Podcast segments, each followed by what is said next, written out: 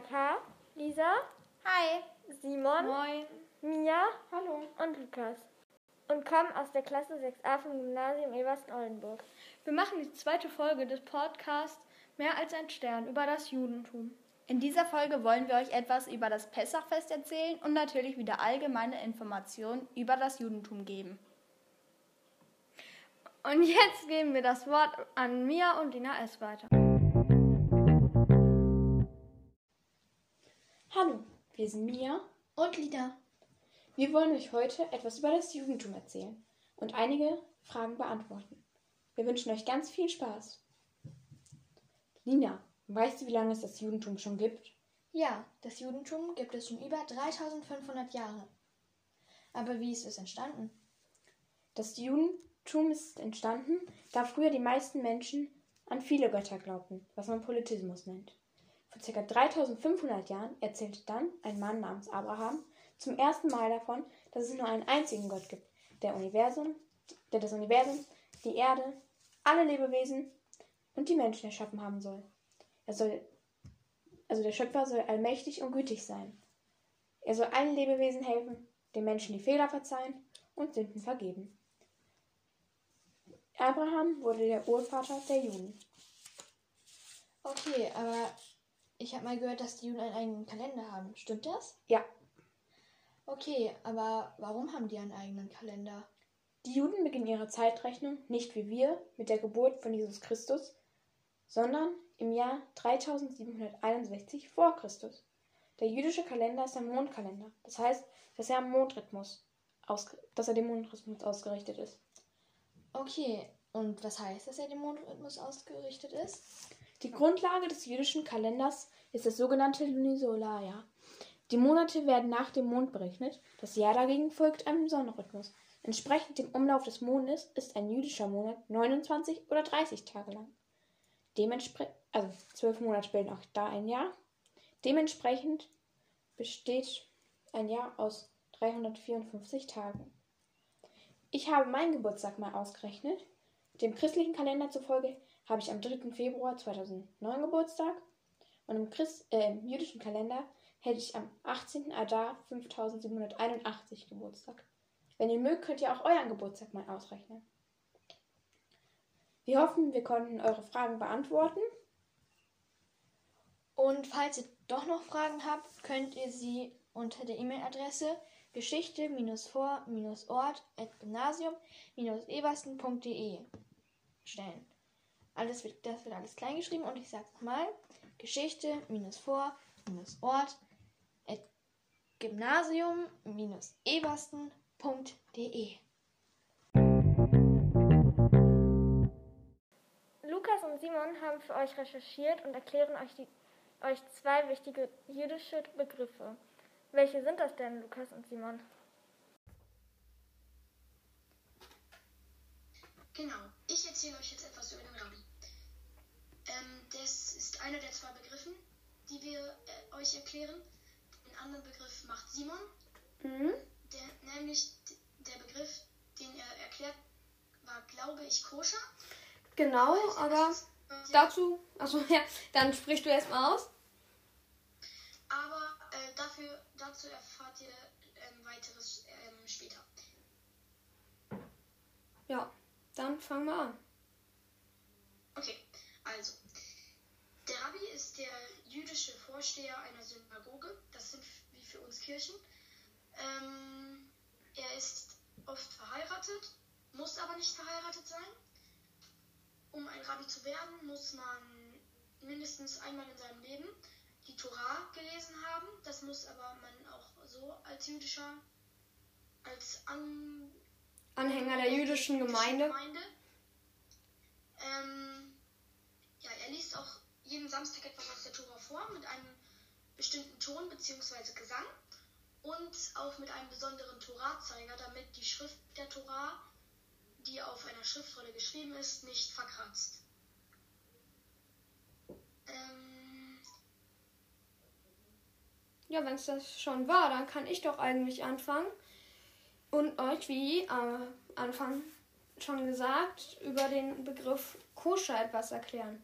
Das ist ja wieder so ein Begriff, mit dem man insgesamt, wenn man über Religion redet oder über den Judentum, relativ oft in Berührung kommt.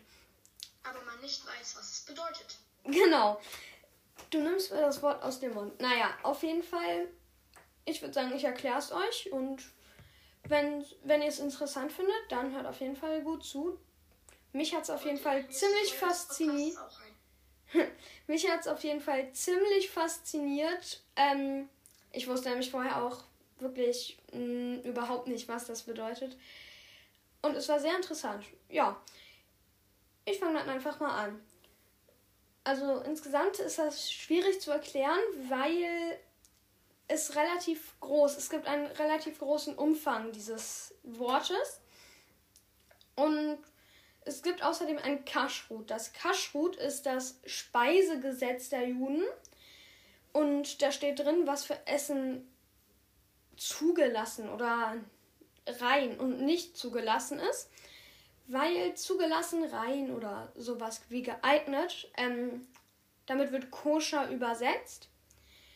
Und zum Beispiel nicht koscher ist ähm, Pizza, also manche Pizzen, es gibt auch viele Pizzen, die koscher sind, aber dazu nachher mehr. Ähm, zum Beispiel steht im Kashrut auch, dass Milchprodukte und Fleischprodukte zu trennen sind. Weil es im ursprünglichen Kashrut die Regel, also ja, das Gesetz quasi, gibt, man, du darfst das Zicklein nicht in der Milch seiner Mutter kochen. Und diese Regel ist dann halt heute zu diesem, zu diesem Ge Verbot geworden, Mil Milchprodukte und Fleischprodukte zusammenzubringen. Ähm, streng koschere oder streng jüdische Küchen haben tatsächlich dann auch zwei Kühlschränke, von jeder Pfanne zwei, von jedem Kochlöffel zwei, damit tatsächlich garantiert ist, dass diese beiden Produkte nicht zusammengebracht werden. Und wie, ge wie vorhin gesagt, mit der Pizza, Salami-Pizza zum Beispiel, ist doppelt verboten, weil auch alle Landtiere, die nicht wiederkäuen und keine gespaltenen Hufen haben, verboten sind zu essen. Außerdem dürfen nur speziell geschlachtete Tiere gegessen werden. Sie müssen geschächtet werden. Das ist eine spezielle Art des Schlachtens. Ähm, da wird den Tieren mit einem speziellen Messer die Kehle durchgeschnitten und ähm, die Luftröhre. Und danach wird danach lässt man das Tier ausbluten, damit gewährleistet ist, dass kein Blut mehr im Tier drin ist, weil die Juden glauben, dass die Seele des Tiers im Blut ist. Genau. Ähm, das war's von Koscher und ich würde sagen, wir sind jetzt fertig. Jetzt geht es weiter. Ja. Ja, Und jetzt werden euch Lina K., Lisa und ich etwas über das Pessachfest erzählen. Was ist denn das Pessachfest? Mia, weißt du eigentlich, wann das Pessachfest stattfindet? Ja, das Pessachfest findet am 27. März statt und endet am 4. April, dem Und was- Sonntagabend. Und was feiert man eigentlich beim Pessachfest?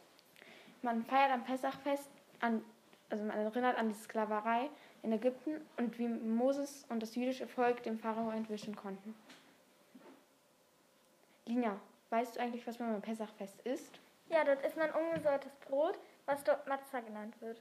Und eine Sederplatte, wo ein halbgekochtes Ei drauf ist für die Feiertagsopfer, ein Lammknochen für die Opfer, die dort gebracht wurden, ähm, bittere Kräuter, die so eine Art Meerrettich, was Maror genannt wird und für die Sklaverei erinnert. Dann eine Paste, wo Äpfel, Nüsse und Wein drin sind. Und, und ein nicht bitteres Wurzelgemüse, was für Mörtel, Ziegel und Schotter steht. Dann, dann ein Salat für die Versklavung. Ähm, Lina, eine Frage. Mit, dem Seder, mit der Sederplatte, wie ist es eigentlich? Hat jeder eine eigene Sederplatte oder gibt es nur eine und man darf sich immer wieder was Neues nachnehmen? Es gibt eine Platte, wo jeder sich etwas ne- von nimmt. Und Lina, hast du schon mal ungesäuertes Brot probiert? Ja, das schmeckt sehr Also das schmeckt nach nichts. ähm, es gibt auch einen Wettbewerb, wo Matza, das ungesäuerte Brot, Maror, ähm, das sind ja die bitteren Kräuter, und dann Matza wieder, also wieder ungesäuertes Brot, übereinander liegt und das als Wettbewerb halt, wer es am schnellsten ist, der hat halt gewonnen und der Gewinner kriegt dann eine Überraschung. Und Lisa, weißt du, wie das Fest abläuft? Ähm, ja, ich habe herausgefunden, dass der Hausvater das Fest mit dem Segen Kiddush eröffnet. Ähm, danach wäscht er seine Hände und danach beginnt die symbolische, beginnen die symbolischen Speisen. Die Speise beginnt mit dem grünen Kraut. Das grüne Kraut ist meistens Petersilie. Dieses tunkt man in Salzwasser. Das Salzwasser haben sie ausgewählt, weil es für die vielen Tränen steht, die gegossen wurden. Und der Hausherr spricht einen Segen und isst von dem grünen Kraut, bevor er es weiterreicht. Lisa, kennst du auch wen, der das Fest feiert? Ja, ähm, ich kenne einen 80-jährigen, ich kenne einen 18-jährigen Jungen, der heißt Mosche. Der ist, er ist ein Jude, den habe ich in einer Konferenz getroffen mit meiner Klasse und habe ihn gefragt, mit wem und wie er das Pessachfest feiert. Er, ich habe herausgefunden, dass Mosche das Pessachfest mit seiner Familie feiert und dass er aber dieses Jahr wegen Corona dies per Zoom gemacht hat, um seine ausländische Familie anzurufen. Mia, wie feiert die Oldenburger Gemeinde dieses Jahr das Fest? Sie feiern das genau wie Mosche über Zoom und sprechen auch ein Gebet. Wir hoffen, es hat euch Spaß gemacht und ihr freut euch auf die nächste Folge, die im April rauskommt. In dieser Folge geht es dann um den Gedenktag Yom HaShoah. Vielen Dank fürs Zuhören und schaltet auch beim nächsten Mal wieder ein. Bye, bye. Tschüss.